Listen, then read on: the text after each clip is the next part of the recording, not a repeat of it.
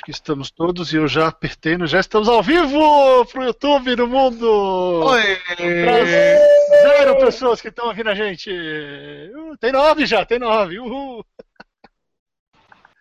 Bom, tudo bem, pessoal? Esse é o primeiro Gente que Escreve ao vivo. Uh, infelizmente, não temos a participação de Rob Gordon ainda. Ele vai tentar aparecer, mas outros convidados. Eu não vim sozinho, né? Afinal de contas, eu não quero que vocês me escutem por 200 horas falando aqui sozinho. Uh, então já vou começar apresentações. Uh, primeiro vou começar pelo, pelo, membro fixo da equipe que vocês não conhecem, que é o Fernando Baroni, nosso grande editor. Baroni, a palavra está contigo. Opa, pela primeira vez na frente do microfone, assim por se dizer, né? É, é, a primeira vez que eu escuto a voz do Baroni, pra vocês terem uma ideia. E eu também trouxe duas convidadas aqui, duas escritoras uh, que estão começando carreira aí, já com coisas publicadas. As, dura, as duas foram alunas da primeira turma do Conte. Uh, eu queria chamar primeiro a Janaína Pim. Jana, fale um pouquinho de você, quem você é que você escreveu e seja bem-vinda. E aí, Barreto, obrigada pelo convite. Tô meio estressada aqui, nunca participei desse negócio. Vamos lá. Esse negócio, a, a, a caipira, a caipira, do negócio. Começar por isso, então. Sou daqui do interior de São Paulo, sou de Paulínia, meu nome é Janaína, Jana. É, eu sou engenheira de alimentos, trabalho com sabonetes, e o que eu quero fazer mesmo é escrever. Então é um negócio meio, meio histérico, né? Tá vendo? É... Jana é gente que escreve. Gente, uma gente que escreve, uma gentinha, uma anazinha também que escreve. E... É um palumpa que escreve. Uma umpa lumpa, exatamente. É, eu tenho uma novela publicada, é uma, na verdade, só tenho essa novela publicada até agora. É uma novela de fantasia urbana. É... Eu já li, chama Lobo de Rua. Isso aí. Lobo de Bem... Rua tá na Amazon e eu fiz uma publicação independente também, fui atrás para imprimir por conta. Bacana. E a, a, nossa última convidada, também, né, não, não é porque a última que é menos especial, Vitória Castro, que também é escritora e também fez o conte com a gente. Vi, presente-se. Oi, Barreto. Então, obrigada aí pelo convite. Eu sou de Taubaté, São Paulo, e estou morando em Porto Alegre curso direito, e, mas eu sempre tive muita vontade de escrever. E, e agora eu tenho um projeto em andamento é, de fantasia, e quem sabe esse ano vocês não veem ele sendo publicado. Eu já li um monte disso. É, é bom. Tá indo. Tá indo, tá indo. É, mas é, é, bom, que eu já li, estava muito legal. É, então é isso, pessoal. Ah, o Rob, como eu falei, ele está super atolado lá com, com os freelas e o dia tá, tá bem complicado para nós dois hoje, porque por conta da questão política aí, né, que tá rolando, então ele tá com umas coisas lá fazendo, eu também estava até agora uh, trabalhando com algumas coisas disso, então tá bem, tá bem complicado, mas hoje é dia de gravar a gente que escreve, então, uh, como o Baroni vai editar tudo isso depois, o Gente que Escreve dessa semana começa em 3, 2, 1, vai!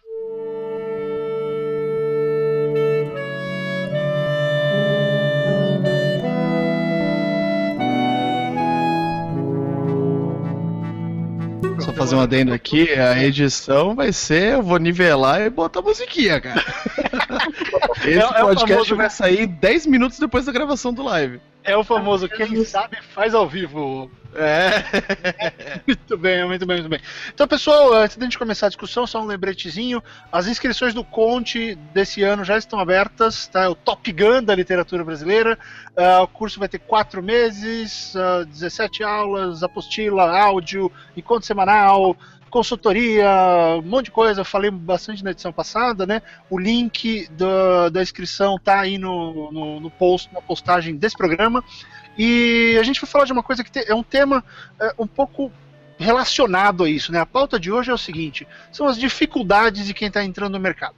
Né? E até por isso que eu trouxe a Jana e a, e a Vitória, porque elas estão passando por isso. Uh, eu até há pouco tempo também passei por isso. O Baroni também trabalha com edição, para quem não sabe, eu já falei uma vez, né, mas o Baroni trabalha na MED, uh, entre outras coisas. Então a gente vê essa dificuldade de, de várias, de várias pessoas que tentam entrar no mercado, nós passamos por isso, então acho legal a gente falar um pouco de como são esses primeiros passos, porque cada um né, eu acho que já vou passar a palavra para as meninas, mas acho que cada pessoa com quem a gente conversa tem uma perspectiva diferente. Tem gente que acha fantástico, tem gente que acha super esquisito, tem gente que acha que é, que é fácil, tem gente que acha que é impossível. Então eu queria que vocês trouxessem aí o que, que vocês já ouviram, assim, de quais são as maiores dificuldades de quem está entrando no mercado literário hoje. Bom, Vai, Jana. Vou, vou começar aqui então. Então, é, essa parte de, de, de o que as pessoas acham, assim, a minha família, felizmente, eles são super cabeça aberta. Eles são. Meus pais são, são nerds também, eles são, são novos, né? Eles têm cinquenta e tantos anos agora. Eles são nerds, então eles super me apoiam desde que eu sou criança. Eles têm guardado aqui os arquivos de quando eu escrevia, com, que eu tinha 5, 6 anos. Ah, escrevia, que fofo. É, uma super amigo, assim. Então a minha família apoia bastante. É, por outro lado, como eu falei, eu sou engenheira. É, não me perguntem como que isso aconteceu, mas eu sou engenheira e tal, eu, fiz curso técnico, eu fiz faculdade de engenharia, então assim, eu convivo, eu trabalho hoje com, com engenharia de processos, então eu trabalho com basicamente com engenheiros e pessoas mais velhas, assim. Então é um ambiente que é bem, assim, pouco criativo, no, no sentido de, de, de criação é, é, de criação mais livre, assim. Então as uhum. pessoas acham esquisito, sabe? As pessoas acham bem esquisito. Na verdade, quando eu, quando eu falo, eu, eu costumo falar, não tem problema, eu falo sempre que eu posso. Mas quando as pessoas escutam pela primeira vez, elas ficam meio tipo, nossa, mas como assim, né? Elas acham em geral que é uma coisa que é brincadeira, assim, que é hobby, né? Ou que é. As pessoas acham também que é. Não sei o que acontece, que as pessoas olham pra minha cara e acham que eu escrevo coisa pra criança, tipo, necessariamente. É o tamanho. E... Eu acho que é, eu acho que é o tamanho. E... O Rob não tá aqui, eu descarrego as piadas de baixo. Não, isso, pode concentrar em mim, né, nesse, nesse Hobbit que tá presente aqui. E mas, mas assim, ao mesmo tempo é legal, porque quando as pessoas descobrem, elas acham, elas acham interessante, elas apoiam. Então, assim, tipo, quando eu lancei o Lobo de Rua físico, né? O pessoal quis comprar por lá do trabalho, assim, quis, quis comprar, eles leram, achei super legal, assim. Mas é, mas é complicado mesmo, porque ainda tem esse aspecto muito é, amador na, na profissão e muito assim, secundário. Então, tipo assim, para todo mundo eu sou engenheira, que, por acaso, assim, gosta de escrever e, brinca de escrever, sei lá, qualquer coisa assim. É, ninguém interpreta isso como uma profissão que possa um dia ser uma profissão primária, entendeu? Entendi. Agora, em termos de outros escritores, uh, Vitória, o que, que você sente do pessoal que você conhece? Como é que, como é, que é para você essa questão de, de, tentar entrar no mercado? O que, que, o que, que aparenta ser a maior dificuldade? assim? Como é que como é que a coisa está rolando? O que, que você, qual que é a sua percepção disso? A minha percepção inicial é em relação ao apoio. Eu hum. acho que o Brasil tem, tem que andar muito no caminho do preconceito, porque eu acho que ainda tá, é demais, sabe? A pessoa fala, ah, eu gosto de escrever, e então aí as pessoas olham torto, elas acham estranho, elas veem a pessoa já como um ET, assim, bah, você quer ser pobre, entre aspas, assim. Bom, o que não deixa de ser a verdade, né? Mas é verdade, é verdade. Eu já escutei isso. Eu já escutei isso. E eu acho que é o que muita gente, na verdade, fala pra mim, entendeu? Gente que quer escrever, mas que acaba, além de não ter o apoio, por exemplo, o apoio da família, o apoio do amigo, alguém em quem se sustentar, sabe? Sustentar aquele sonho ali. Eu acho também a ideia da confiança. Porque outra coisa que eu escuto muito é, é escrevi 30 páginas e parei. Eu acho é. que é a coisa que eu mais escrevo 30, 50 páginas, uhum. daí parei, e daí apaguei tudo. Eu acho que acontece com todo mundo, todo mundo já pagou 30 páginas, já pagou 50 páginas. Acho já que não. paguei 120 uma vez, doeu. É, então, a gente apaga tudo. Mas só que nesse primeiro momento, nesse momento inicial, em que tu ainda tá precisando desse apoio, tu precisa da confiança e tal, eu acho que isso é, acaba sendo muito pesado. Porque isso daí também se une com uma questão de você estar sozinho, sabe? Do tipo, você está excluído e isolado do mundo. E não é assim. Existem é. muitos escritores. Existe o CAF, entendeu? Existe, existem muitas coisas legais, assim. E existem, claro, os orientadores, né? Tipo Barreto. Graças a Deus eu encontrei Barreto, né, nessa vida, então. nós, já estamos, nós já estamos trabalhando junto há quanto tempo, Vitor? Dois anos e meio já? Do, dois anos e meio, é. Na verdade, dia 26 agora, ah. Fa fazem três anos que a gente começou a conversar. Nossa, olha isso. E pior, o pior era saber a, da a, data. Eu acho que eu vou desligar essa conversa. Barone, me salva. É claro que data. Uh, não, mas é, eu acho curioso que estão falando isso, e eu já queria passar a palavra para o Barone. Mas assim, a gente vê que, embora é, é isso que estão falando é, é verdade, acontece mesmo, eu já vi muita gente tudo. Mas é por outro lado, você pega e tem, sei lá, vai num evento do Spore que eu sei que eu sei que a Vitória sempre vai quando ele aparece uh, pelo sul e tal. É, e tá todo mundo lá, tem um monte de gente que quer escrever, e aí parece que a galera se acha. É. Né? Existe. Então, precisa mesmo dessa figura, ou dessas figuras, ou desses momentos de, de união, ou meio que de, de, mostrar: olha, você não está louco, você não está sozinho. É por aí que a coisa rola, Baroni? É, então. Uh, voltando lá para a primeira pergunta também, eu acho que o maior. Responde as duas de uma vez, manda mal. É, né? é, lógico. Assim, a maior dificuldade que eu acho para a maioria das pessoas que querem começar a escrever é justamente começar a escrever. Porque, assim, eu, eu pelo menos vejo dois grupos muito distintos de pessoas. Hum. As que simplesmente querem escrever, saem escrevendo, bora nós, foda-se. Porque uhum. hoje você tem os meios para isso, né? É muito mais fácil, mais simples hoje em dia você fazer algo e botar na cara de um monte de gente. Justo. E tem a galera que, desde o começo, já tem mais aquela cara, aquela pegada de é, eu quero ser um escritor profissionalmente. Então, essa pessoa costuma já ter uma carga muito maior de preocupação, de como lidar com a coisa toda, como começar. Isso às vezes pode até dar uma travada. É, é complicado. É, no caso da, da figura necessária, eu acho ao mesmo tempo que ela é necessária, eu não acho que ela vai ser necessária por muito mais tempo. O mercado está muito mais aquecido aqui no, no, no nosso âmbito nacional, né, na coisa do hum. Brasil. De um, dois anos para cá já dá para perceber essa movimentação, seja para literatura, seja para quadrinho, para TV. A produção nacional está sendo melhor recebida pelo público de uma forma geral, né? É, é um bom momento assim para entrar no, no barco e meter a cara a tapa mesmo.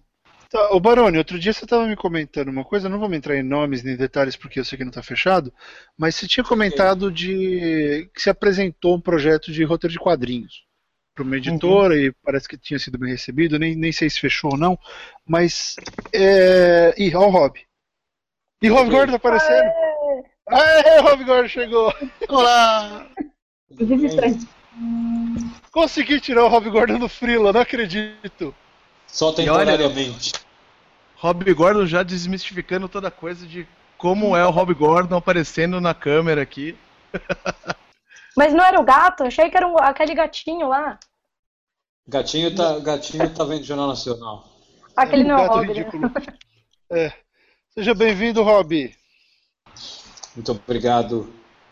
Tá bom, Baroni, a gente já volta aí. Vamos aproveitar o Rob, que eu sei que a passagem dele vai ser rápida. Uhum. E eu queria lançar, acho que duas perguntas de ordem que o Rob vai ter muito a acrescentar, que é o seguinte. Rob, a gente estava falando sobre a, a, as maiores dificuldades que alguém enfrenta quando começa a escrever. Né? Quando você ainda não tem nome, teu blog tem a tua mãe, tua tia e três stalker lendo, não tem mais nada. E, e a outra questão é como, como o mercado está evoluindo nesse sentido. Então eu vou jogar as perguntas, aí você fala porque eu sei que você vai ter que ir embora, então já compartilha com a gente e já fica sossegado. Então, assim, qual é, qual é a maior. Quando você começou, qual foi o maior problema para você uh, em termos de começar a carreira? E você acha que esse problema ainda se sustenta hoje? Ainda existe?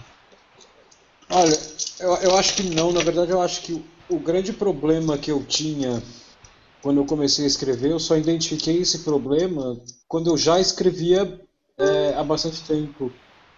É, teve uma vez que eu fui reler os meus, os meus primeiros textos, né, e eu peço encarecidamente aqui que ninguém faça isso com os meus primeiros textos. Eles são horrorosos. É, então, assim, eu acho que o grande problema é que assim, eu não tinha um estilo. Né, eu meio que atirava para todos os lados. Eu, eu, eu, então eu tinha horas que eu escrevia ensaios, depois eu escrevia crônicas, depois eu escrevia, sei lá, é, desabafos pessoais. Né? Então, assim, eu não tinha um estilo. E vendo isso em retrospectiva, isso para mim foi um problema. Porque ele, não me criou um problema, mas ele foi um problema, porque assim, como eu não tinha um estilo e eu escrevia sobre muitas coisas, chegou um determinado momento é, que assim que eu comecei a tropeçar em textos, né? Porque não adianta, tem textos que eu não sei escrever, né? Não é o meu estilo. Eu não tenho vocação. E isso, na época, eu lembro que isso não foram muitos, mas assim, eu tive um certo desânimo, né? Então, eu vou botar aqui, um, vou criar uma situação para ficar mais fácil de explicar. Eu tinha escrito três textos né, que eu gostei, daí eu escrevo dois que eu não gostei, e só porque não é o meu estilo.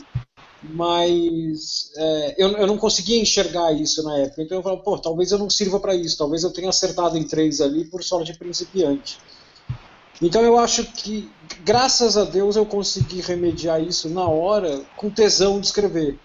Né? É, cara, não ficou bom, ok, paciência, eu vou escrever outro. Mas eu lembro de, de identificar um desânimo ali. Entendi. Tipo, talvez eu não sirva para isso. Eu acho que se eu tivesse começado a escrever já sabendo, como muita gente faz, ah, eu quero escrever crônica, eu quero escrever romance, eu quero escrever o que for, né? Porque é o que eu gosto, é o que eu acho que eu consigo. Uhum. É, a pessoa já vai mais direcionada, ela consegue identificar erros que, que, que vão é, aprimorar a escrita dela. Eu identifiquei erros ali que simplesmente me fizeram não aprimoraram minha escrita, né? Eles fizeram eu, eu, passar a me enxergar naquele momento como um imbecil, né? Eu não, não sei escrever. né? Mas é verdade. Então, assim, Mas esses agora, gêneros, esses estilos que você tem, então você já não, você já não tocou, né? Você já não continuou mais. É, exatamente, não, não é para mim. E os meus erros de crônicas que eu identifiquei nesse começo, esses sim, esses eu corrigi e, e graças a esses erros eu sou o escritor que eu sou hoje. Agora, os erros dos outros textos, que são coisas que eu não costumo escrever, é, eles não foram corrigidos, né? eles simplesmente me atrapalharam até o momento que eu falei, cara, eu tenho que ignorar esses, esses erros desses textos, porque esse texto não é para mim, eu não sei escrever isso. Né? Se, se, alguém me ligar e falar, te pago 500 contos você escrever um texto desse, agora eu faço. Mas não é o que eu sei fazer, como escritor, entendeu? Entendi, entendi. E eu nunca tive problema, caso alguém estivesse esperando por isso com publicação, porque quando eu comecei a, a, escrever, eu jamais pensei em publicar alguma coisa. Eu criei o meu blog, comecei a postar no blog, e naquele momento para mim era suficiente. Então, é, eu, eu acho que o grande problema mesmo que eu tive no começo de carreira de escritor foi eu comigo mesmo e com os textos que, que eu não devia ter escrito. Entendi. Ô Rob, teve uma coisa que até para entrar um pouco nessa questão da semana de lançamento do Conte, tem muitas pessoas me perguntando essa semana e você vai lembrar dessa história. Muita gente me perguntando: "Ah, eu não sou jornalista, eu não sou eu não fiz letras, eu não eu nunca escrevi. Escrever é para mim? Estudar isso é para mim?" Eu lembro que a gente tinha uma briga, a gente até teve umas tretas com isso, mas eu ficava te zoando porque você era publicitário. Uh, quando a gente estava na sci-fi. Isso... E, e, diz aqui para as pessoas, eu era publicitário, esse é o chefe. Pode, pode dizer tudo. Por um tempo, depois mudou. Depois eu saí, eu fui para outra. Depois eu inventei eu... outra revista para deixar de ser funcionário. funcionário é, eu olhei e falei, não, não dá, trabalhar com esse cara não dá, eu vou para outro lugar. A culpa era minha, mas é foi por isso mesmo. eu não sei qual das duas. O pior é que as duas revistas meio que demorou um tempinho elas sumiram, infelizmente. Uh, mas enfim, e isso eu achei uma coisa interessante porque o pessoal tem essa dúvida do eu não fiz jornalismo, eu não fiz letras, eu não me formei nisso, escrever não é para mim. E, e, eu vejo pessoas com histórias de vida fantásticas que poderiam estar escrevendo facilmente, uh, contando essas histórias. Isso, isso pegou, assim, tirando a brincadeira, claro, que, que eu fazia, claro. mas isso pegava contigo no começo do pessoal olhar e falar, pô, você é publicitário, não. você não tinha que estar aqui fazendo um texto de redação? Não. Não, a gente, a gente, a gente falou sobre isso é, no primeiro ou no segundo programa. É, tá todo mundo ouvindo bem aí? Sim. Sim. Sim. A, a, gente falou sobre isso no primeiro ou no segundo programa. Sim, é, foi no segundo, eu acho. É, é, não, não, que é o lance assim, eu, eu não sou.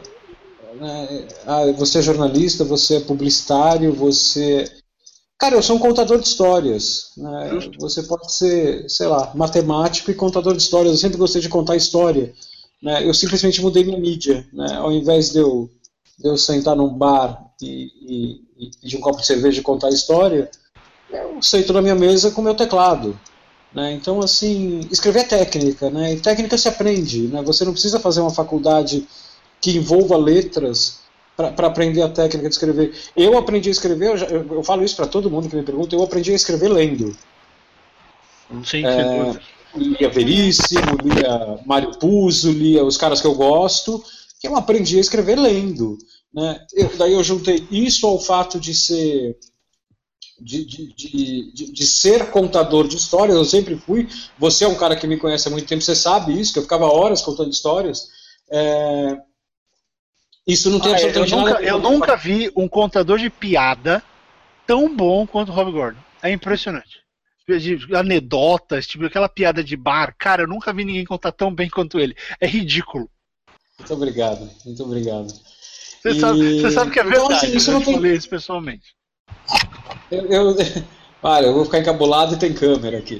É, Só você resolveu eu, nunca, eu, eu, nunca, nunca, nunca enxerguei isso como um, um, um, um, aprendizado que esteja envolvido no meu curso na faculdade. Claro, na faculdade eu tinha tive aulas de redação publicitária, tive, mas é, sei lá, não me ajudou em nada, né? não, não me ajudou em absolutamente nada, mesmo porque a publicidade, até mesmo se a gente pensar profissionalmente, né, eu trabalho com freela, né, eu vou ter que sair daqui a pouco para fazer freela. Hum. A, a, publicidade, o texto publicitário daquela época, o texto publicitário de hoje é completamente diferente. A gente está falando de uma faculdade de 96, 97. Né, a internet estava começando a engatinhar e a internet tem uma linguagem de publicidade dela, hoje que não tinha na época. Então, assim, eu, eu acho que não, cara. Então, porra, você. Ah, eu, eu faço medicina. Cara, se você gosta de escrever, escreve. Né? Não é porque você faz medicina e você gosta de escrever que tudo que você vai escrever na vida é receita de, de, de remédio. É, né? Você pode escrever outras coisas. É, e nós temos dois casos aqui com a gente no programa hoje, porque a Jana, como ela falou, ela é engenheira de alimentos e a Vitória é advogada. A Vitória Barone, é o quê? é o quê, Barone? Ela é advogada. Fazendo direito, calma. Eu chego lá. Já. É, mas é, já é, já é. Vou tirar minha câmera. O cabelo tá muito feio. Pronto, tirei minha... Eu chego lá, gente. É um passo cada vez. cabelo, né? É bom? Oh, eu queria que meu cabelo tivesse feio. É, o meu cabelo tá muito feio. mas você tá fazendo direito, mas já vai ser, Vitória. Então, olha só, elas já estão fazendo. E, e, eu acho curioso, porque assim, quando eu conheci a Jana, foi, foi bem antes. As duas, inclusive, eu conheço muito antes do, do Conte e tudo mais. E, mas eu sempre soube que as duas queriam escrever bastante, porque a gente se conheceu meio que por causa de filhos do fim do mundo, por alguma razão.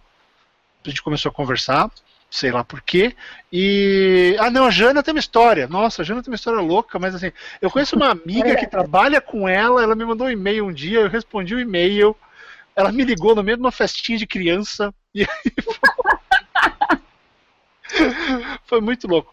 Mas, mas assim, você vê, esse negócio de, de não ter feito uma faculdade ligada a humanas não te impede de escrever de jeito nenhum. Você vê essa história do Rob. Eu fiz jornalismo, acho que eu sou o único jornalista aqui ou Baroni fez jornalismo, que eu não sei? Não, eu sou formado em relações públicas. É, daí, depois de, sei lá, um ano e meio trabalhando como assessor de imprensa. Pois é, cara. Cara, que surpresa! É, eu trabalhei, sei lá, onde? Eu fiz na Metodista. Eu fiz FAP. Lá na FAP tinha relações públicas e a gente falava, porra, é uma puta faculdade estranha, né? Que o cara, o cara estuda quatro anos para aprender a imprimir convite de festa. Quatro anos. saco. Opa, já fui chamado de contador de coxinha, mão gelada, fico segurando o copo do drink a festa bom. inteira. Por aí vai. Mas eu trabalhei pouco tempo com isso, porque era uma desgraça. Ser assessor de imprensa é inglório e maldito. Depois é, eu fui né? parar em digital, quando redes sociais começaram a bombar, e tô nessa até hoje. Entendi. Você vê, olha que coisa louca. E aqui cada um foi para um lado. O Baroni está trabalhando mais com quadrinho, né? A gente estava falando disso, a gente volta a falar disso, Baroni. Uh, o Rob foi para crônica e eu tô, fui para narrativo, né? Mas forma longa. A Jana está tá no forma longa. A Jana e a Vitória estão fazendo romance. E, e, cada um saiu de um lado. Ninguém aqui. Nós não somos um grupo, por exemplo. Até legal esse grupo, porque não é um grupo que saiu da ECA, né? Todo mundo estava estudando comunicação e todos viraram escritores. Não. Porque o lance é contar história. Você tem história para contar, você sabe escrever. O ponto é o seguinte: é, e esses caras que me perguntaram por causa do Conte, ah, estudar, estudar redação criativa é para mim. Aí eu leio o e-mail do cara e falo, cara, seu e-mail está bem escrito. Você consegue escrever o e-mail sem erro, tem sentido, faz é lógico, faz sentido. Você me contou a sua história, me explicou o que você quer. É claro que isso é para você. Se você quer aprender a escrever, faz o curso, faz outro curso, aprende alguma coisa. Você não pode achar que. Tem um cara fantástico, o cara é investigador da polícia tem um outro que é um dentista e tem um outro que é um advogado. E os três falando, pô, será que é para mim? Eu falei, cara, olha, olha o seu e-mail. dá vontade de fazer um forward de e-mail ruim que eu recebo. Lê isso aqui. Esse cara aqui não o John Grisham não era advogado também? Acho que Um era. caras, O, o é, James Patterson famosos. era publicitário. O James Patterson fazia campanha publicitária. Ele É, fez o Mark- Vanderbilt, mas. Fala. O Mark Lawrence, eu acho que é. Ele é cientista, tipo, ferradão, assim, pesquisador, tipo, sei lá, da NASA. O cara é acadêmico total e escreve, escreveu lá o, o a trilogia dos espinhos e tal. Pois é, não, não precisa, não existe. Vira e mexe, a gente. e Eu e o Rob, a gente sempre fala dessas perguntas, né? Constantes que a gente recebe. Eu sempre recebo. Que faculdade eu faço para aprender a escrever? Cara, nenhuma. O Brasil não tem o curso de escrita criativa, que é o que você devia fazer. Parece que tem lá no, no Sul, a gente falou no programa já. No Rio, Grande, no Rio Grande do Sul tem um curso, mas se você não mudar para lá, e a Vitória pode falar a respeito, é, você não tem como. Então não existe esse curso. Vi, fala aí do curso. Tem um também aqui em São Paulo, na Casa das Rosas, mas é disputadíssimo. Hum. Tem, sei lá, já 30 ouvi vagas por ano. É, aqui- é, por aqui no sul é- são 40 e é no período da noite. É uma coisa que acabou de começar. É, olha só, tá começando, tá começando. E até uma das razões pelas quais eu criei o Conte é por causa disso, porque não tem esse curso aí. Esse curso devia ser dado de forma super pauleira, devia ser um negócio gigantesco, que nem tem aqui. Né? E, e não rola. Então, se não tem essa faculdade, vai aprender, faça a faculdade que você ama e continue escrevendo. Você pode levar as duas coisas paralelamente, você não precisa fala, se dedicar a uma coisa só. Né? Não Aproveitando para falar da minha experiência na Faculdade de Relações Públicas, tem todo o estigma que RP não sabe escrever. Sim. E é, realmente a maioria Ah, não é- sabe, estigma? como quase todo mundo não sabe, né? Mas assim, E o barulho morreu. Ups. é, tipo, aquela época na faculdade, Não, lá. fala de novo, travou tudo. É, eu tive a sorte de ter professores muito bons na faculdade.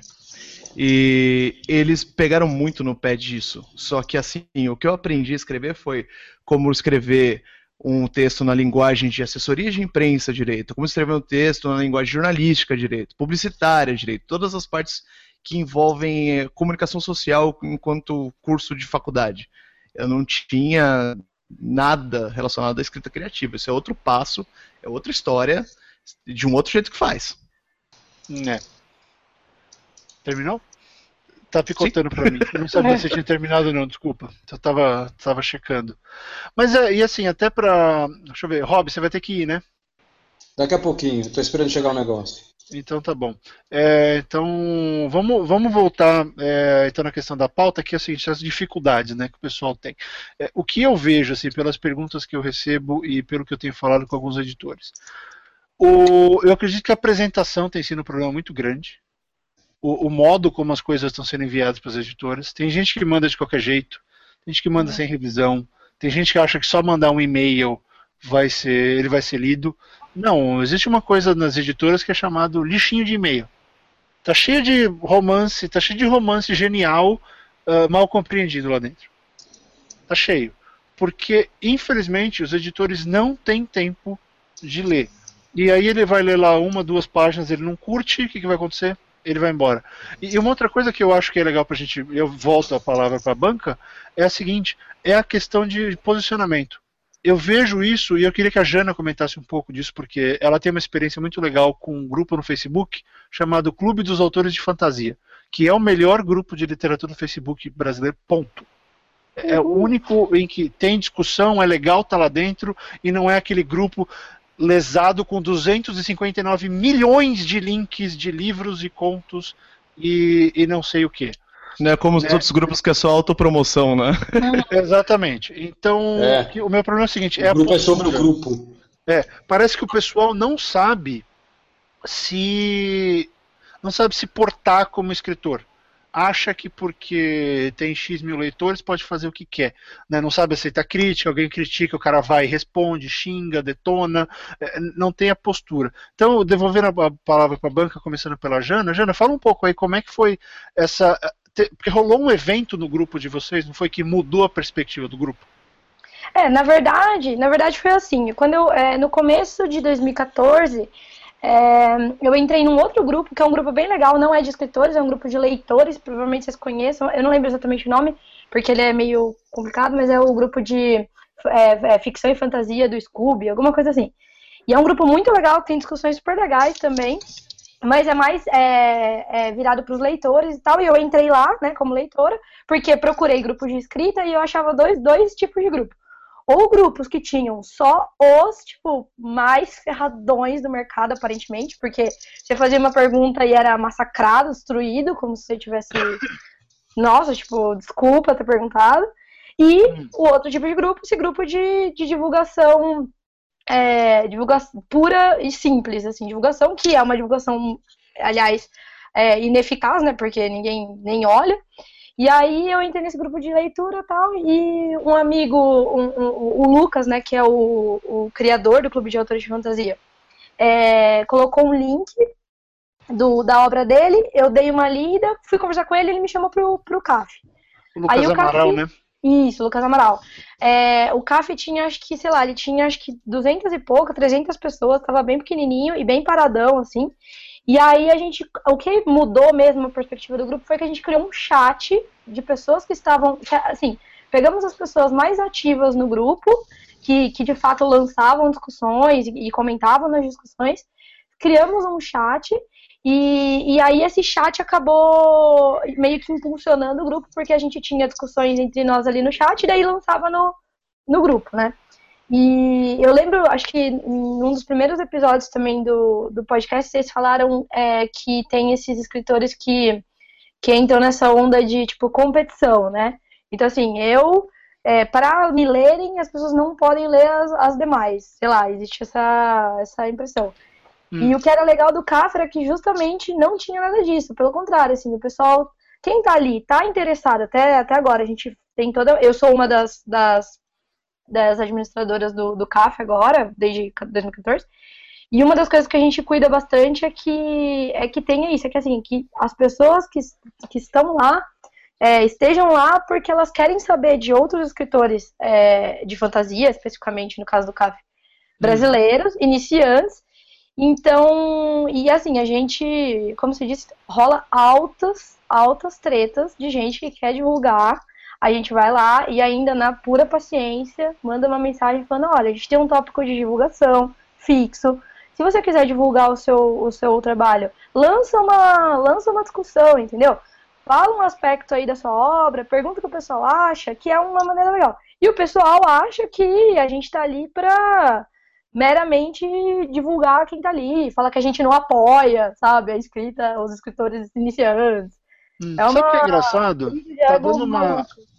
Desculpa. Tá dando a impressão de que tá, virou. Parece que um tema que vai e volta nesse programa é que a questão da comunidade tem feito uma diferença grande, né? Uma diferença é, grande e relevante por esse tipo de coisa. O gente que escreve, por exemplo, tem feito isso, porque é. eu e o Rob fazia muito tempo que a gente não fazia nada junto. Muito tempo. E aí a gente resolveu. Quer dizer, ele resolveu aceitar o meu convite, né? Depois de um certo. De um certo tempo. Cara, se, se, se eu não fizer charme, eu não me, não me valorizo. Tem que fazer é. charme. Sei. Mas você vê. É, e aí o que aconteceu? Por causa da nossa microcomunidade, Agora existe uma espécie meio louca, mas enfim, que vai e vem, uma comunidade nos comentários do nos comentários dos programas. Ao ponto de gente mandar e-mail, de ouvinte mandar e-mail pra gente falar: "Ah, porque vocês não criam um grupo, um, um grupo no Facebook para ficar incentivando a pessoa ajudando?" Eu falei: "É que a gente não tem tempo de, de coordenar o grupo. Simplesmente não dá." Uhum. Né? Hoje é quarta-feira, o programa devia ter sido gravado na segunda eu e o Rob não pudemos nenhum momento até agora, porque tá difícil. Né? É, foi assim, na segunda-feira, é, eu, eu, eu, e o Barreto, a gente trocou umas mensagens à tarde, tipo, eu falei, cara, eu tô sem tempo, eu tô com muito frio essa semana, né? E, e daí ele falou, ah, eu também tenho um monte de coisa para fazer, eu falei, cara, então vamos, vamos guardar para amanhã, terça-noite. Terça-noite a gente nunca conversou sobre isso, mas terça-noite é meio que o horário limite que a gente sabe que não vai destruir a vida do Barone. É, é. Tipo, já é atrasado. A gente, a gente pensa sabe... em você, tá, Barone? Obrigado, gente. É, a gente, a gente, ô Barone, a gente se importa com você, cara. Né? A, gente, pô, a gente sempre leva você em conta. Quando a gente manda dois arquivos separados, é porque o outro deu pau, viu? É, porra. eu sei, eu sei. Imagina, vou gravar quarta-feira, 11 horas da noite, fala Baroni, então, amanhã tá no ar, né? Porra, o cara tem que dormir, né, meu? O cara, porra.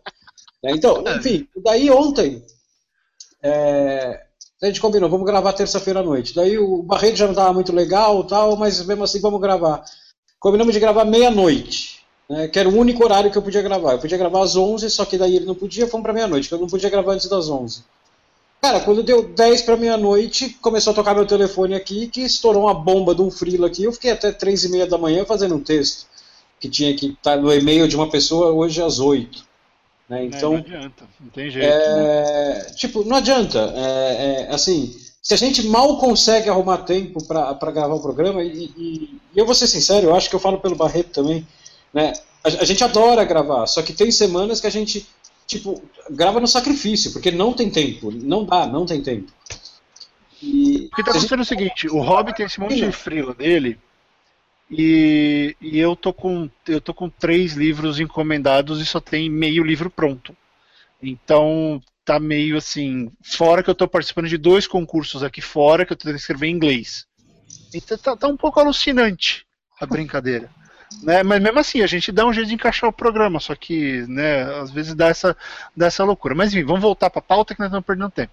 Mas, Cara, eu vou, peraí, eu, vou, eu vou sair daqui 10 minutos que, tá, que já chegou o negócio aqui. Tá, você já quer ir então? Não, não. Então o que eu ia sugerir, se você tiver algo específico para perguntar para mim, que já foi conversado, se quiser minha opinião, a hora tá, eu é vou perguntar só mais uma, então mais uma coisa aí, o Rob vai e a gente segue o programa. É, Rob, então dentro da pauta do dificuldades que, o, que os autores iniciantes têm, é, você por tá, você tá mais nessa cena de frila do que eu. Né? Eu tô noutra. Eu tô no narrativo e tal. Como é que você tá vendo a entrada nesse. É, eu sei. Não, não, não, tô sacaneando. Eu tô nessa cena de frila porque eu preciso trabalhar.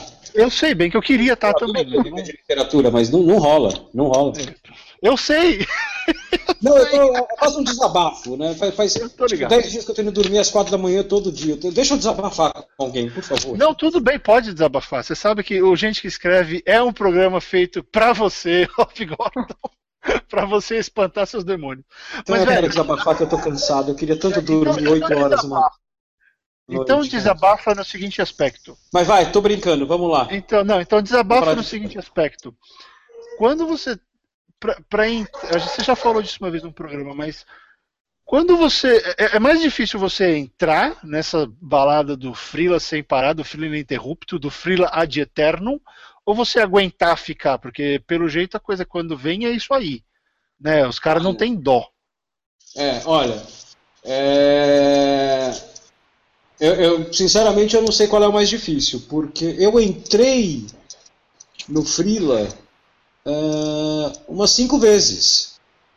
Né? Eu entrei a primeira vez por sorte, né, um cara que eu já contei a história no programa, não vou contar de novo. Um cara que estava numa agência de publicidade começou a perguntar no Twitter: eu preciso de gente que sabe escrever porque eu quero dar uma pegada diferente na, na, na, minha agência e todo mundo começou, ah, tem o Rob Gordon no Twitter, eu nem, nem conhecia o cara. E de repente o cara me mandou uma mensagem. Então eu entrei assim. É, cara, eu, como eu disse, eu entrei umas três vezes. Dois anos atrás, um cara. Dois anos? Um ano e meio, sei lá. Um cara me ligou e falou. Eu tava sem frila nenhum. Daí um cara me ligou e falou assim: Você faz roteiro pra TV? Eu falei: Claro que faço. Né? Ainda bem que horas, nessas horas você fala, eu faço tudo, né? É, ainda bem que ele perguntou, mas quantos você já fez? Que eu falar, nenhum.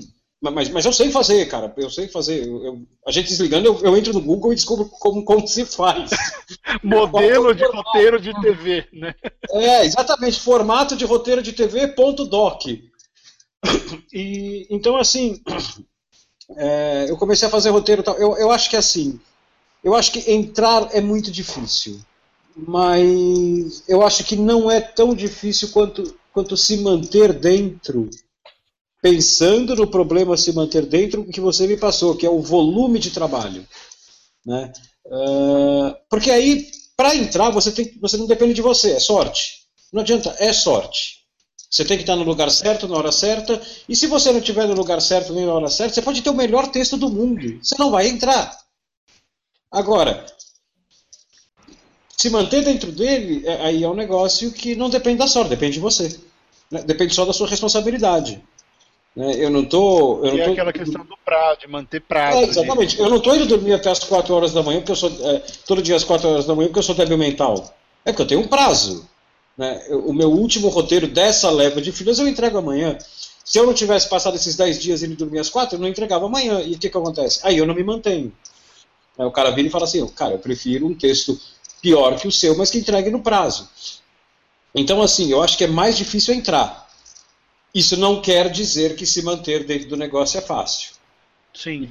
Para quem vive de frila, né, tem aquele momento que não é que você não consegue se manter, tem aquele momento que você vira e pensa é, que você já está dentro, né, que você vira e pensa assim, cara, será que vale a pena? Porque assim, esse mês, né, eu, eu conheço gente que virou para mim e falou assim, esse mês eu ganhei tipo zero reais. Todas as pessoas e não tem um trabalho. Eu ganhei, olha lá, olha lá com a mão levantada. Eu ganhei eu mais. levantando a minha mão aqui também. E é cara bom. É cara, é cara que eu conheço, que escreve bem, que cumpre prazo, que é, atende bem o cliente. Só que, cara, chega determinado momento que o cliente não tem dinheiro. Eu passei por isso em, em, em, em agência. Em agência eu nunca passei por isso. Eu, eu, já passei por isso em redação. Né, do, eu, ter, eu faço cinco revistas, né, eu, eu, eu coordeno uma equipe de três pessoas e eu tenho, sei lá, seis frilas que me mandam textos dessas X revistas que eu faço. Uhum. E de ser chamado na sala do chefe e ele virar para mim e falar assim: esse mês não tem frila. Eu falo assim, mas como assim não tem frila? Sem frila eu não faço revista. Né, eu, eu, eu, não tenho capa eu não tenho recurso aqui dentro para fazer essa revista. Dele, eu não tenho dinheiro para pagar o frilo, então eu pago o frilo ou eu pago você. Eu falei, não, paga a mim, paga a mim. Isso, isso não vamos nem discutir. Você vai pagar a mim e eu fico até 5 horas da manhã fazendo texto. Só que assim, eu estou dentro da, da, da nesse, nessa história, eu estou dentro da editora na sala do chefe. Eu posso virar e falar, porra, e se eu negociar com o cara e, sei lá, reduzir o preço? Tem o poder de manobra, né? É, exatamente. Agora, teve um mês que eu perdi todos os meus freelas em um mês. Eram freelas de agências diferentes, né? eram clientes diferentes, temas diferentes e agências diferentes. Minto, um era, dois eram da mesma agência de departamentos diferentes que as pessoas nem se conheciam. Cara, me ligou um na segunda-feira e falou: Olha, a gente perdeu a conta. Ligou o outro na quarta, falou: A gente vai reestruturar tudo, não vai ter mais texto como a gente precisa. E o, o último que ligou não se deu nem o trabalho de explicar, falou: oh, Não rola mais, tchau. Cara, eu falei, cara, acho que eu caí na net, deve ter filme pelado meu por aí, fazendo merda. Cara, eu me queimei no mercado. E, porra, em uma semana eu perdi, os três. E, e, assim, acontece. Então, assim, Frila tem as formas para entrar. Saiba que se manter dentro dele não vai ser fácil, mas depende só de você. E ah, mas, porra, e nessa história que você deu azar, você perdeu todos os seus frilas. Eu aguentei, eu continuei sendo frila. Né? Eu fui atrás de outras coisas, tal. Depende só de mim. Se você entrar e você gosta dessa dinâmica de trabalho, cara, você se dá bem. Pois é. E aconteceu isso comigo quando começou a cair revista na Abril. Eu tinha uns cinco freelas meio que na Abril. Foi assim, em seis meses foi uma revista por mês. É, não. Tem, tem, tem, tem hora que, que vem de batalhão, né, cara? Tem hora que. Daí tem hora que de repente seca tudo.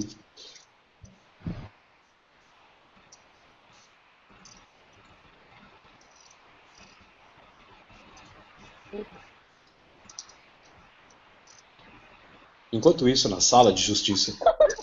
É, estamos com problemas técnicos, pessoal. Aguenta um minutinho. Ah, mas eu, eu, sei bem como é que é isso, cara, porque eu só trabalhei em agência praticamente. Já estive dos dois lados da coisa do puta, fudeu agora, sei lá, cliente foi embora ou acabou a verba do para esse job aqui e tá no esquema do meu, acabou, foi mal. Pô, pô, eu só entreguei metade, acabou. É? Não vai ter mais. Isso acontece é? muito mais do que parece. Do que as acham, assim. né? é. Barreto? Nada? Nada. Está na hora de uma anedota, hein?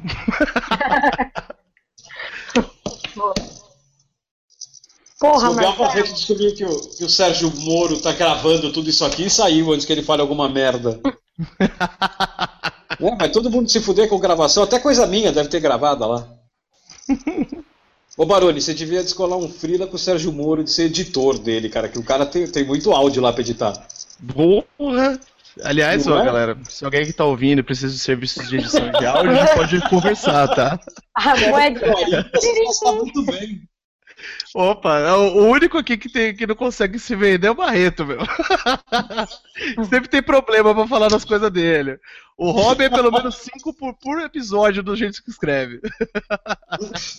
Porra, Clara, não adianta, meu, meu. Eu tô lá na pequena área, falando de texto, de repente a bola cai no meu pé. Porra, eu ponho no cantinho ali do gol, cara. Não posso perder um negócio desses. Até um novo efeito sonoro pra usar, né? É Tetra! Vai baixinho, pra cima dele. e aí, Barreto, nada? Não, ele tá, tá tentando. É que tem uma coisa assim também. Aproveitar falando de parte técnica aqui enquanto o Barreto não volta. O Barreto tem um Mac. Isso já torna a vida muito mais difícil. Ah, sim. É, E o Barreto usa o mesmo headset que vocês estão vendo o Rob aí usar, que é da Microsoft. Vem o problema aí. Ser uma coisa da Microsoft e interagir com uma da Apple. É, leia o enunciado da questão de novo, né? É- fica, fica essa treta, esse problema. É, mas acontece isso é normal também, até mesmo porque esses headsets especificamente eles têm um mini processador de áudio dentro deles. Então, quando ele tem problema para conversar com a máquina, ele funciona muito mais rápido. Funcionando mais rápido, ele esquenta, às vezes dá uns pau. Eu tive ô, um ô, desse Baroni. também. Deixa eu te perguntar uma coisa, aproveitar que a gente está nesse intervalo aqui. Esse headset que eu estou usando, que o Barreto mandou para mim, eu sou muito grato a ele. Ele tem um negócio que eu nunca consegui entender, que é assim, é, a parte do fone, eu só consigo fazer ele funcionar quando eu estou usando o Skype. Hum, Tipo, se- vocês, por exemplo, eu estou ouvindo no, no, no- alto-falante do computador.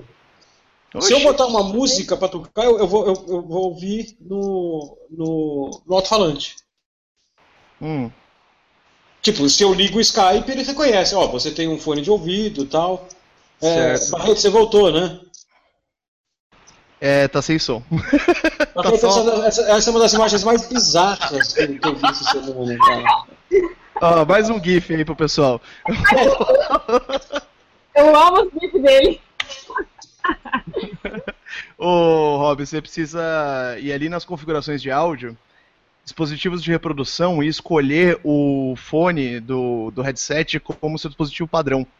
Aí você vai Entendi, começar a escutar as coisas nele. entendi. Beleza, vou tentar fazer isso.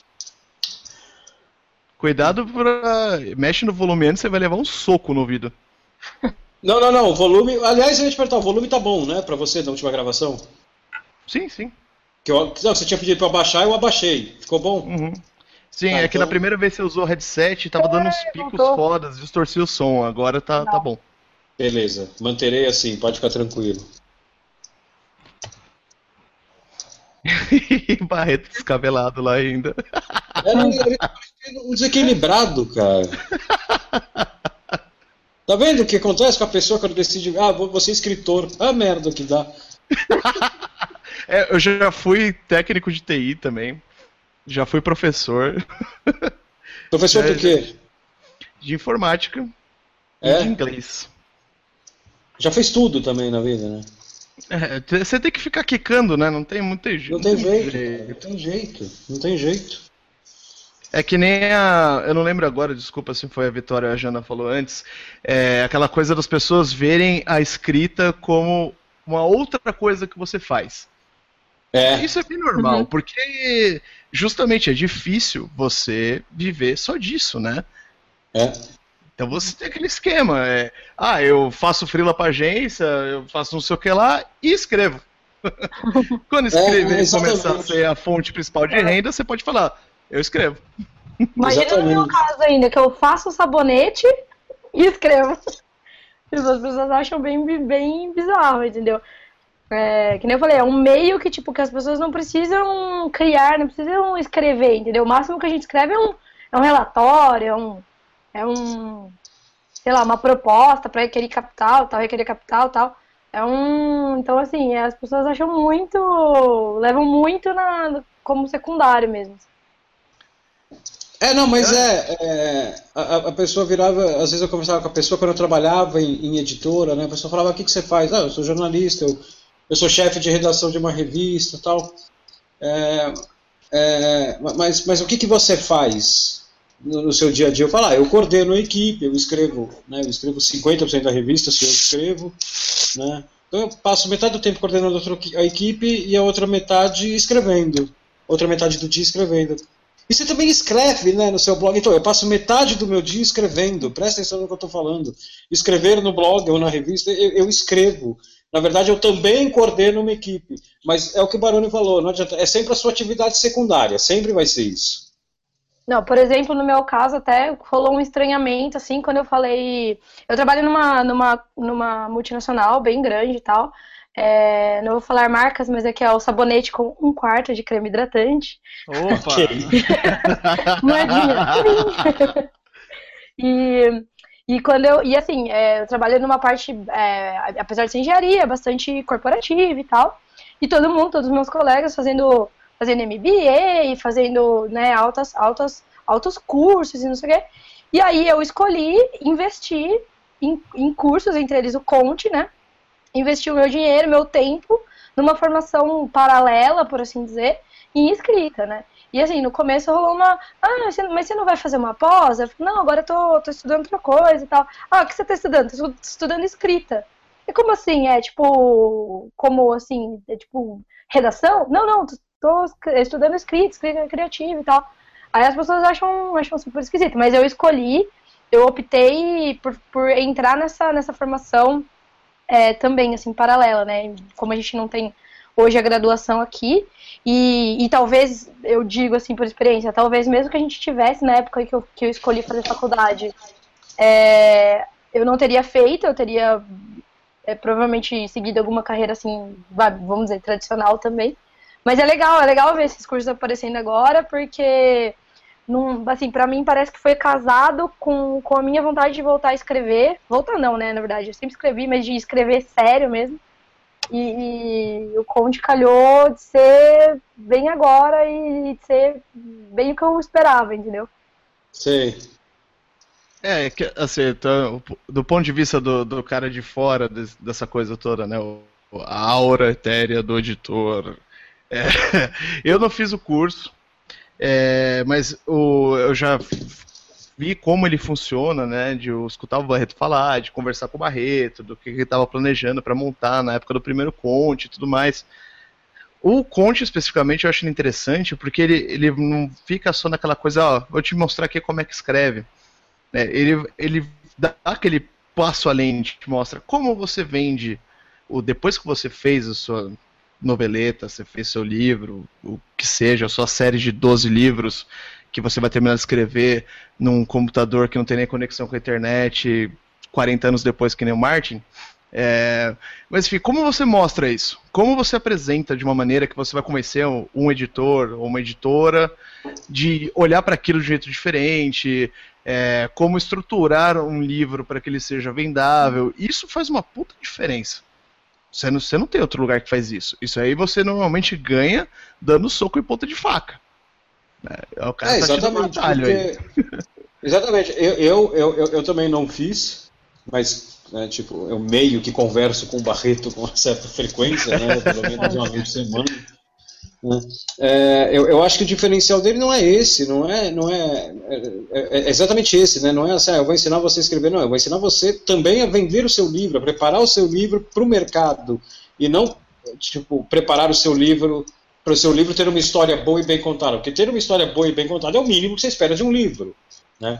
Agora todo mundo fala, ah, então pô, você tem que ter. Cara, você pega aqueles livros, né? De, eu folheio às vezes como escrever seu livro, né, então, assim, páginas de como você cria o.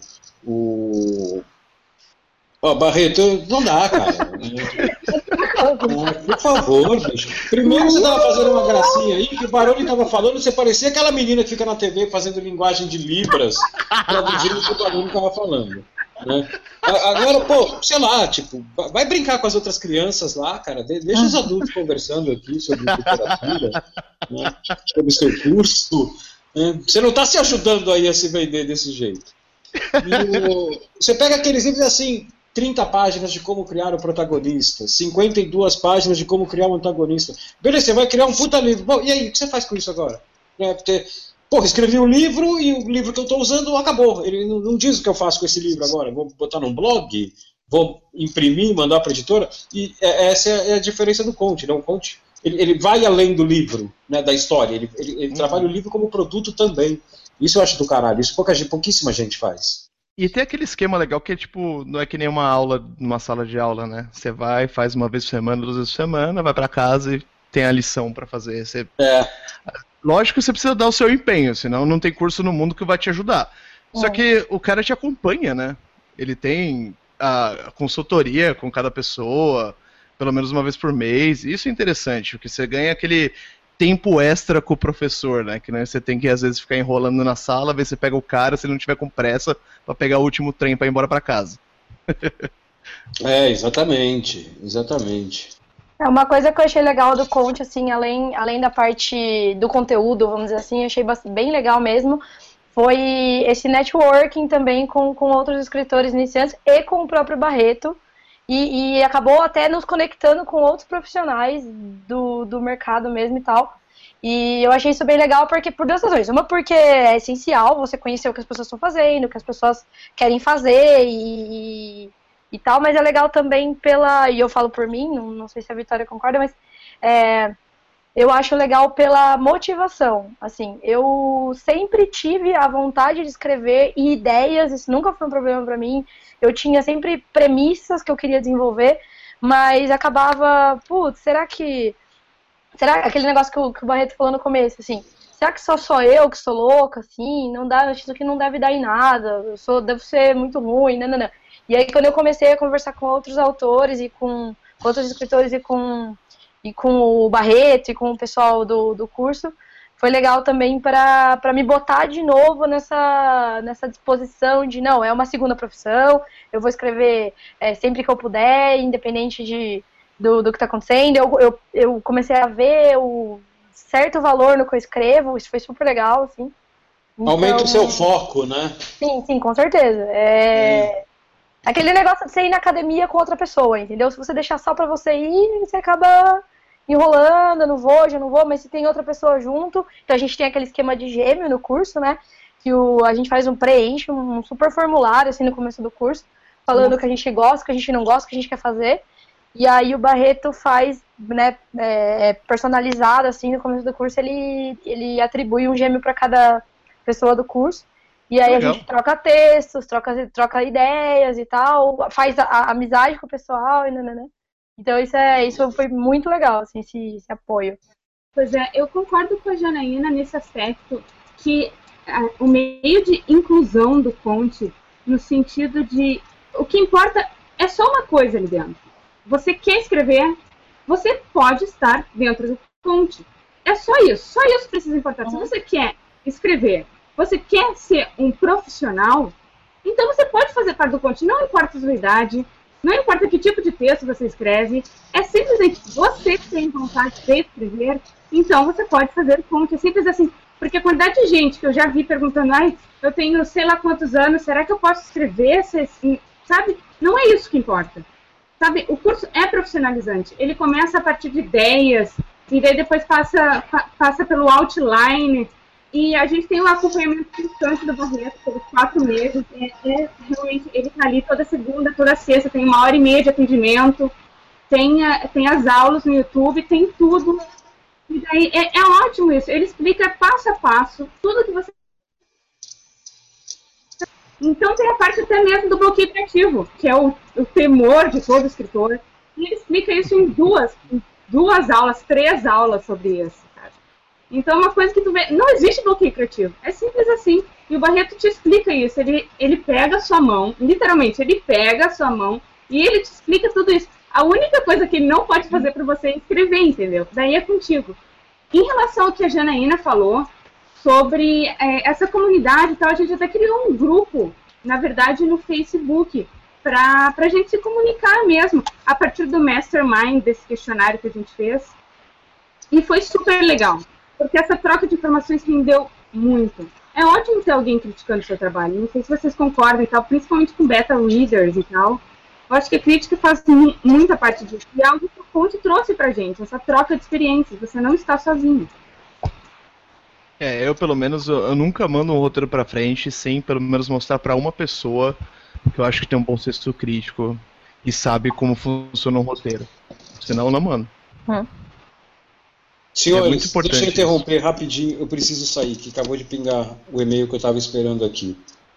É, Tranquilo, cara. Então, despedir, foi um prazer conhecer vocês. Nossa. É, Barreto, não, não, faça isso, Barreto. Eu tinha esquecido disso. Por favor, eu não, eu não quero fechar minha noite com essa cena, Barreto. É, bom, é, o Barone já, mas quem, quem quiser falar comigo é muito mais fácil falar comigo no Twitter. Tá? Me adiciona lá depois se alguém quiser, Rob Gordon underline SP. E é isso. Prometo que da próxima vez eu vou, vou, vou tentar ficar a duração inteira. Obrigada. Acho que eu nem preciso pedir desculpa, porque eu acho que eu fiquei mais que o Barreto. é, a gente faz um. numa época menos turbulenta, mais um desses, né? Por favor. Tchau, pessoal. Noite. Tchau, tchau. tchau. Até mais. Boa noite. Boa noite. vou assumir as rédeas aqui. é, você, é, o Barreto chegou a comentar comigo que vocês estão estruturando agora uma coletânea de contos com a pessoa que participou do primeiro Conte, né? Como é que tá sendo isso? Eu acho melhor vocês falarem que vocês fizeram o curso do que eu, né? É, o Barreto abriu aí, vai abrir uma, uma submissão para gente, para os alunos enviarem os contos, né? E porque assim, o que eu acho que é legal é que eu senti diferença na minha, na minha escrita, não na execução talvez, mas assim, na concatenação das coisas e das técnicas, eu senti diferença nos meus textos, assim, durante o conto, eu tô trabalhando no romance, que é a ideia, né? E uhum. tô também produzindo alguns textos para outras coisas, é, contos e, e, e, tal, ficção mesmo. E, mas eu acho legal porque essa ideia de ter uma coletânea de contos no final é como uma, é tipo uma coisa concreta, entendeu?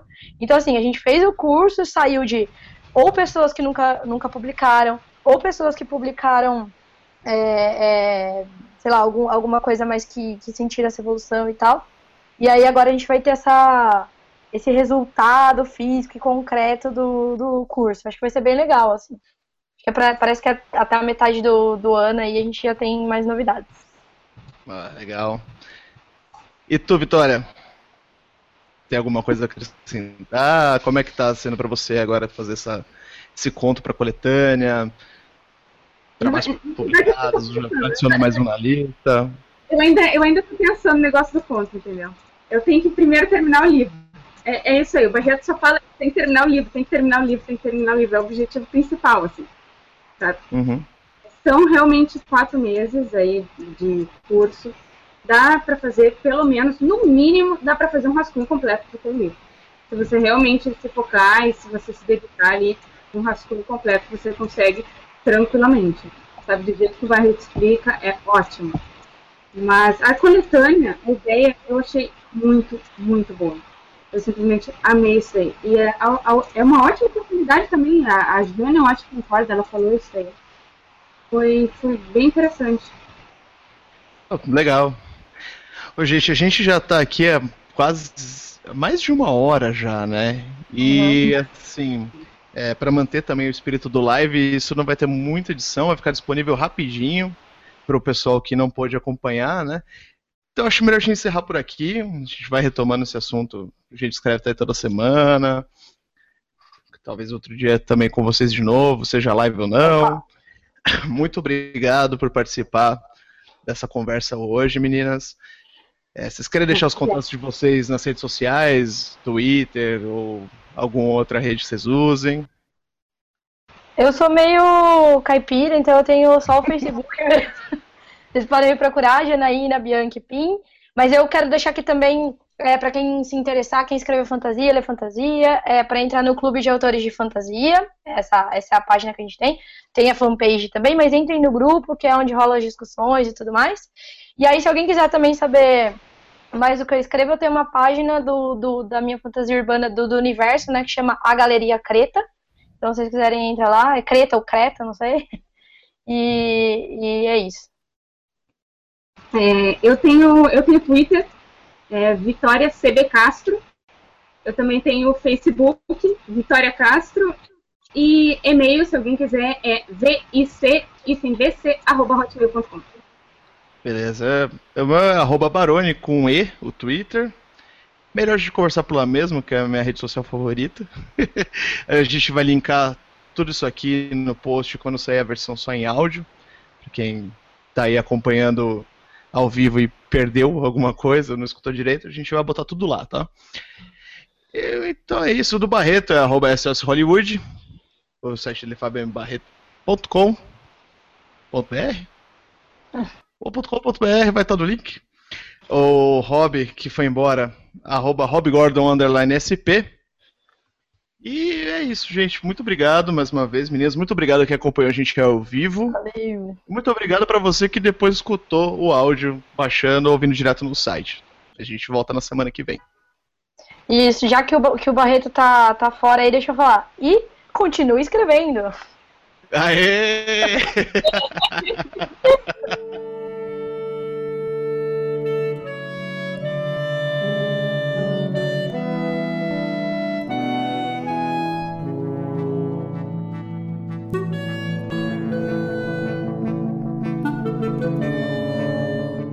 O Gente que Escreve tem a apresentação de Fábio M. Barreto e Rob Gordon, a trilha sonora de Daniel Bellieni e a edição é de Fernando Baroni.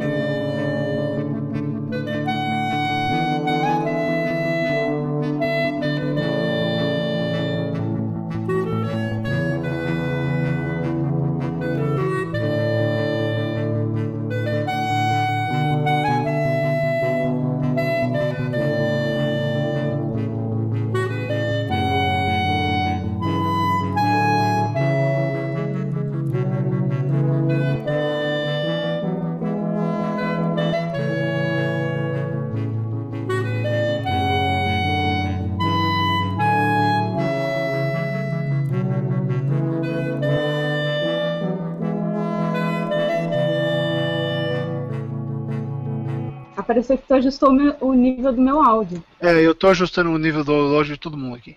Hum, senhora, eu tenho um estúdio no meu Mac. Ah, eu sou foda ah, meu Deus, olha o feedback do negócio aqui.